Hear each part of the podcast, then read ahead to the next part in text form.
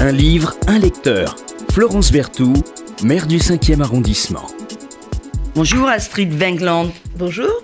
Vous avez un joli nom.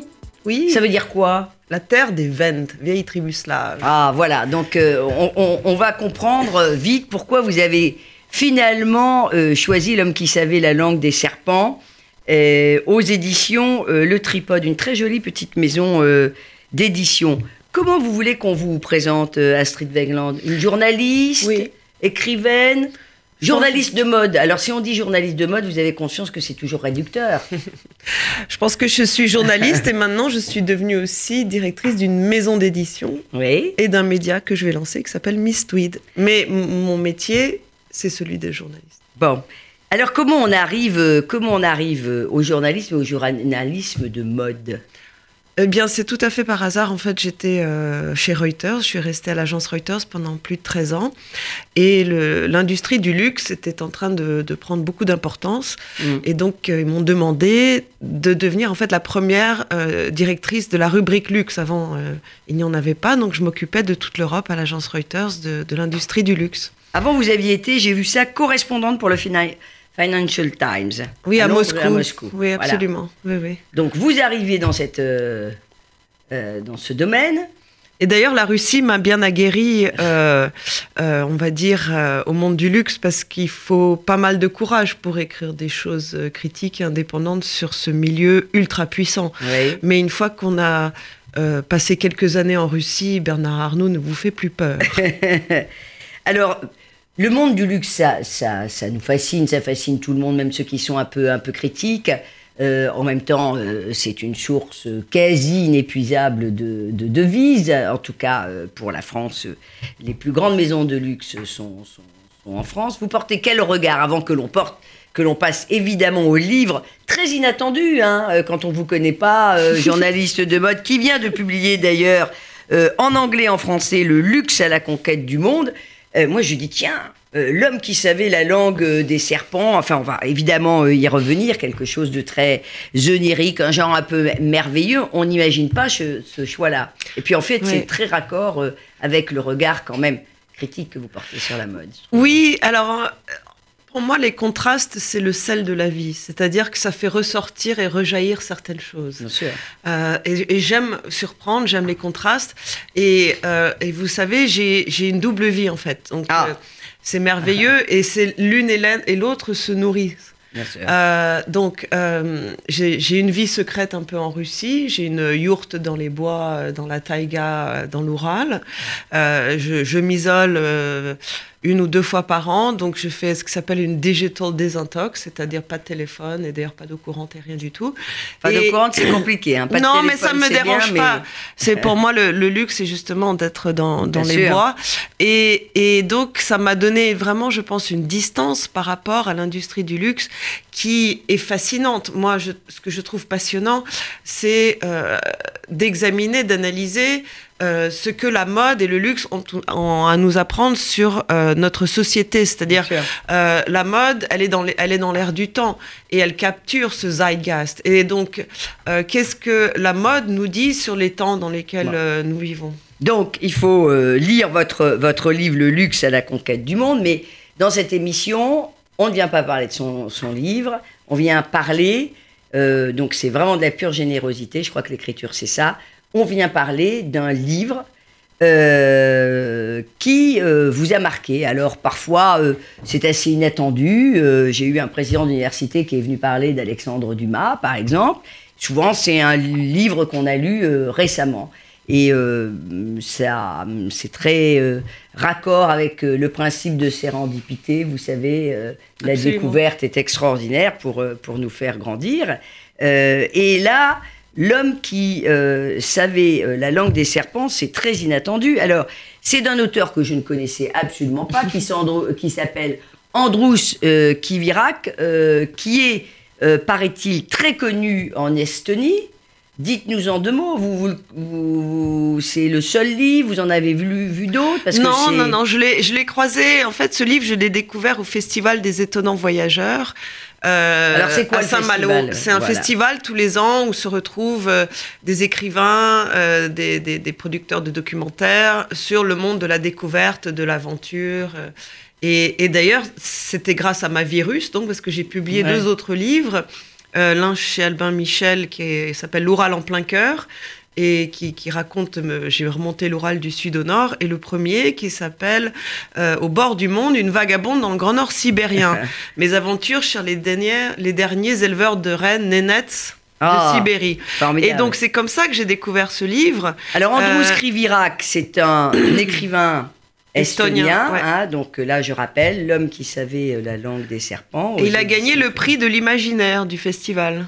Il a gagné le prix de l'imaginaire du, du festival. Euh, il est euh, très prolixe. Alors, c'est un romancier, nouvelliste, journaliste aussi Oui. euh, à ses heures, connu pour avoir aussi écrit des livres pour enfants qui sont très très appréciés en Estonie. en Estonie. Il a commencé à. C'est un fou d'écriture. Il a Mhm. commencé à écrire à 15 ans. Et euh, l'homme qui savait parler, euh, qui savait pardon la langue des, des, des- des serpents, est un livre très inattendu parce que c'est à la fois. J'aurais du mal à qualifier le genre. Vous le qualifieriez comment? Fantastique. Fantastique, merveilleux. Mais je sais pas, non, parce qu'on est un peu dans la lignée aussi de Tolkien, euh, de, de- c'est tout un monde imaginaire et en même temps euh, très réel, même de façon terrifiante. Euh, Réel et parfois l'absurde aussi. Oui, hein. mais, mais euh, quand euh, il y a des scènes extraordinaires, quand il y a par exemple les femmes. Alors on va, on va Oui. raconter d'abord en deux mots, pas tout, parce que l'idée c'est de donner envie, donner envie d'acheter le livre, de, de- de le lire, l'homme qui savait la langue des serpents. Quelques mots pour donner envie, c'est c'est quoi cette histoire, le thème?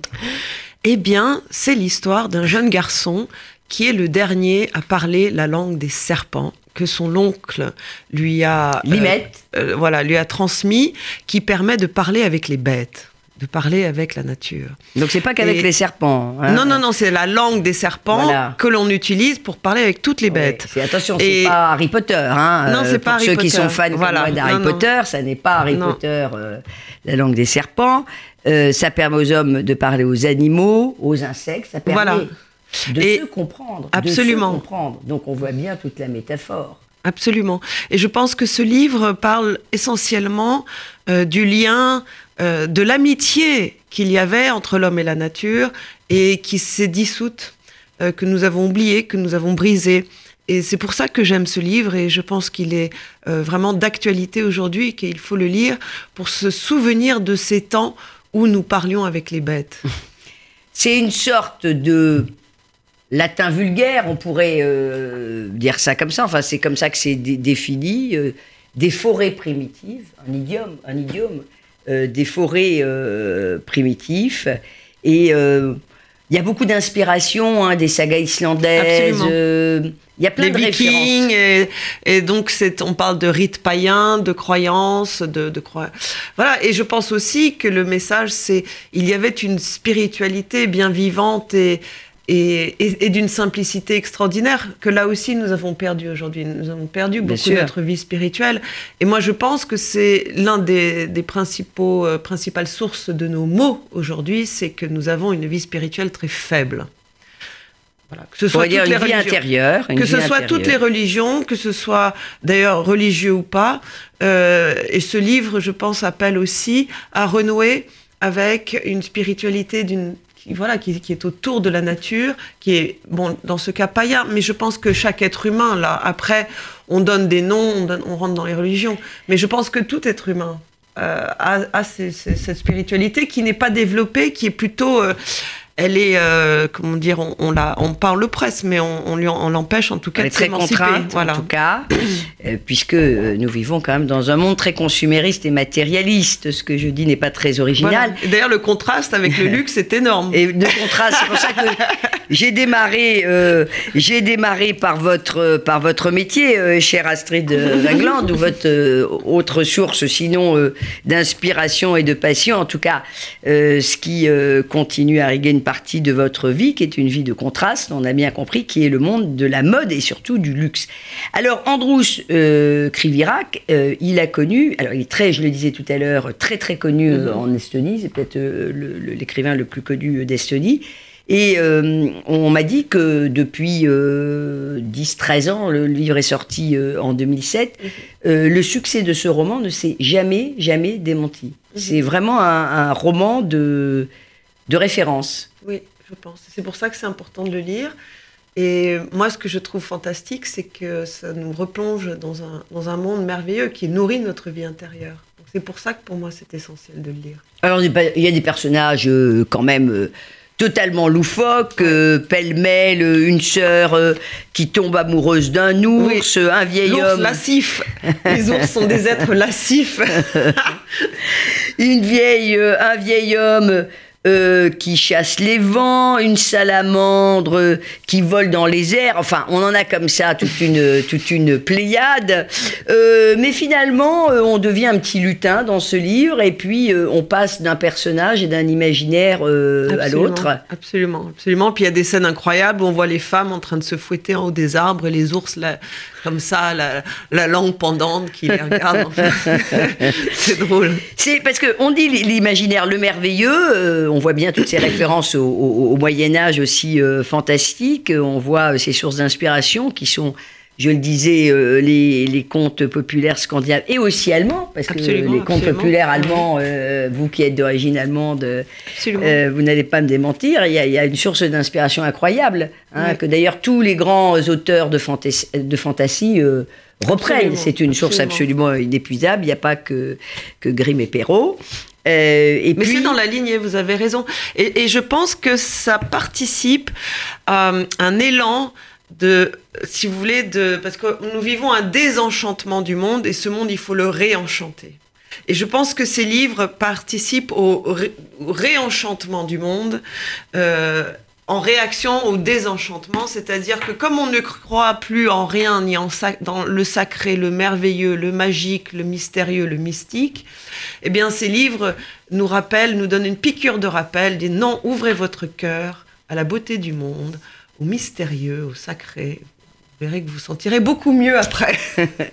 bon, c'est une petite cure de jouvence hein, que nous propose euh, Astrid Wagland à travers ce livre. L'homme qui savait euh, la langue des serpents. Il y a aussi, je le disais, il y a, il y a de l'absurde, mais au-delà de tout ça, moi je garde le caractère très métaphorique euh, de l'homme qui savait vraiment euh, la langue des serpents. On a l'impression aussi d'être en face d'un monde qui disparaît. Oui. euh, qui nous aide à, à- à vivre, mais euh, il y a cette référence au monde euh, qui disparaît. Et alors, on est un peu tiraillé entre ben, l'ancien monde, qui parfois est aussi euh, le monde d'une forme d'intégrisme, et puis le nouveau monde. Et alors, le nouveau monde, alors ça, ça rappelle plein de choses du quotidien, c'est aussi celui du radicalisme. Donc, euh, Absolument. on navigue entre, entre les deux. Et le risque, ben, c'est d'être des insatisfaits euh, permanents. Dis donc, vous Absolument. qui venez du monde de la mode, ceci expliquant peut-être cela. Peut-être pour ça que la mode a autant d'importance euh, dans nos sociétés depuis le, 20e siècle, c'est qu'on est entre ça. Et la Elle se mode. nourrit euh, de notre cette insatisfaction permanente, non? Oui, et, et d'ailleurs, ce qui est intéressant, c'est que dans certains euh, groupes, ou par exemple chez, chez Chanel ou LVMH, etc., j'ai trouvé qu'il y avait un esprit assez sectaire. C'est-à-dire que quand on travaille là-bas, c'est comme une religion. C'est-à-dire que euh, votre métier, c'est votre vie et il n'y a plus rien. C'est-à-dire que le créateur, la mode, euh, ce- voilà, ça passe Le avant créateur tout. est un dieu. euh, Et c'est un dieu. D'ailleurs, vous savez, Bernard Arnault, en interne, il l'appelle Dieu chez LVMH. Ah non, mais je vous assure. Oui, mais je, Et- je connais un peu. Voilà. Donc, euh, donc voilà. Et, et ce qui est intéressant, c'est que vraiment les gens euh, croient qu'ils sont en train d'apporter, euh, comme ils sont des, des- euh, comment dire, ils apportent au monde, voilà, une nouvelle forme de beauté ou une ancienne forme de beauté. Et ils sont un peu comme euh, les évangélistes, euh, voilà, du luxe à travers le monde.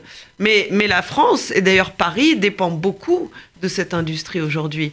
Euh, D'ailleurs, la ville de Paris, regardez toutes les publicités qu'il y a de, de marques de luxe. Euh, voilà, je veux dire, il n'y a pas beaucoup de compagnies d'assurance ou de voitures. Ah, c'est surtout les marques de ouais, luxe qu'on et- voit sur les murs de ouais, Paris. et il n'y a pas beaucoup d'associations caritatives qui ont les moyens de euh, se payer des pubs sur les, les monuments. L'homme qui savait la langue des serpents. J'aime bien à chaque fois que l'invité nous en lise euh, un, petit, un Oui. petit bout. Alors, quand on est dans un livre qui a été traduit, eh bien, euh, euh, le traducteur, il est, je le dis souvent, une espèce de co-auteur. Donc il faut rendre hommage à ce Absolument. traducteur qui s'appelle Jean-Pierre Minaudier. Et Jean-Pierre euh, Mi- Minaudier qui euh, a été... euh, euh, il, est, il est professeur, je crois qu'il a fait Normal Sup, et il est professeur spécialiste d'histoire estonienne. C'est quand même incroyable. Et en même temps, il enseigne le basque. Alors ça, c'est pas commun. Et les traducteurs sont des co-auteurs. Donc nous allons lire une langue particulière euh, à propos de l'homme qui savait la langue des serpents, qui est entre celle de son auteur Krivirac et de son traducteur Jean-Pierre Minaudier. Vous parlez l'estonien, euh, cher euh, Astrid Non, non, non, non, je parle russe, mais je ne parle pas estonien. Alors, vous nous lisez un tout petit bout pour qu'on... Absolument. On y va tout de suite. Alors, je suis le sage du bois sacré, éclata Ulgas, qui est l'un des grands personnages. C'est toi qui es en enfance. Autant que ton neveu, ce petit insolent qui trouble la paix du lac sacré, ne sait rien de nos anciennes coutumes. Au lieu de lui enseigner la langue des serpents, tu ferais mieux de lui apprendre à respecter les génies et les rituels. Mais sans doute manques-tu de connaissances pour cela. Pas étonnant, vu que tu, je, ne vois pas, je ne te vois pas souvent au bois sacré. Tu prends les mots des serpents pour la seule source de sagesse, en oubliant qu'ils n'ont aucune influence sur les génies des bois. Voilà, alors on a les génies, on a, on a la langue euh, des serpents, on a un petit peu tout. Euh, évidemment, c'est un petit euh, avant-goût. Le jeune Limette, instruit par son oncle, qui est donc le dernier représentant d'un monde qui disparaît. Attention à ce que nous ne soyons pas les derniers représentants, nous aussi, d'un monde qui disparaît, qui disparaît, pardon, euh, cher euh, Astrid Wingland. L'homme qui savait la langue des serpents aux éditions euh, Le Tripode, très jolie maison d'édition. Merci infiniment d'être venu Merci. nous parler de ce livre. Vous, vous êtes en train de rédiger quoi là euh, après votre dernier livre, Le luxe à la conquête du monde Vous- Eh bien, je prépare euh, les articles que je vais publier sur mon média qui s'appelle Miss Tweed, comme le Miss tweed. Édition Alors, Miss Tweed Édition, c'est une maison d'édition. D'accord. Et mon projet est comme un avion à bimoteur. J'ai allumé la maison d'édition, le moteur est allumé, maintenant je vais allumer le média. Et l'idée, c'est que les ventes du livre vont nourrir le développement du média, et je fais le pari fou euh, qu'il peut y avoir un journalisme indépendant sur le luxe et la mode, qui est devenu l'un des piliers de l'économie mondiale. Et comme toute démocratie, il faut euh, une liberté d'expression. Et il faut des contre-pouvoirs. Voilà. Merci beaucoup, chère Astrid Winkland. Moi, je vous souhaite vraiment beaucoup, beaucoup, beaucoup de réussite parce que on a besoin euh, de lanceurs d'alerte et puis on a besoin aussi des gens qui nous secouent un peu sur euh, nos certitudes. Et, et- et la mode est un, est un monde aussi euh, de, de, de certitudes finalement permanentes. En tout cas, de, de, de, de- de choses qu'on nous impose beaucoup. C'est vrai. Et je suis rue de Poissy dans le cinquième. Ah, bah alors, vous avez tous les, vous, vous avez toutes les qualités. Merci beaucoup. Surtout, lisez. Et, lisez-vous, euh, les adultes et peut-être les, les ados, euh, même les enfants, l'homme qui savait la langue des serpents.